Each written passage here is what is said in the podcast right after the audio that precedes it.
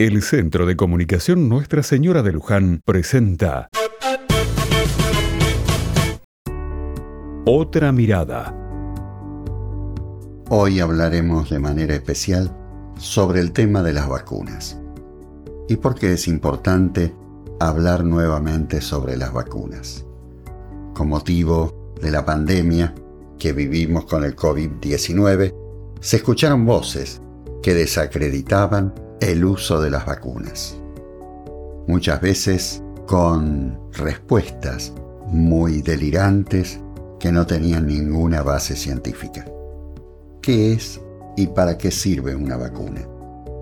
Según la Organización Mundial de la Salud, una vacuna es cualquier preparación destinada a generar inmunidad contra una enfermedad, estimulando la producción de anticuerpos.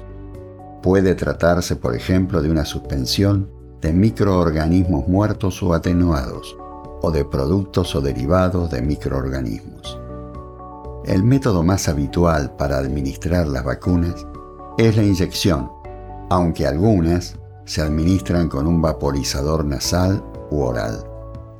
Las vacunas son la forma más efectiva de prevenir millones de casos de enfermedad, discapacidad o muerte gracias a las vacunas, además de erradicar la viruela en 2020, también se ha podido controlar otras como la rabia, el cólera, el tétano, la difteria, la peste, la tuberculosis, el tifus, la poliomielitis, el sarampión, las paperas, la rubiola, la meningitis, la hepatitis A y B, la gripe.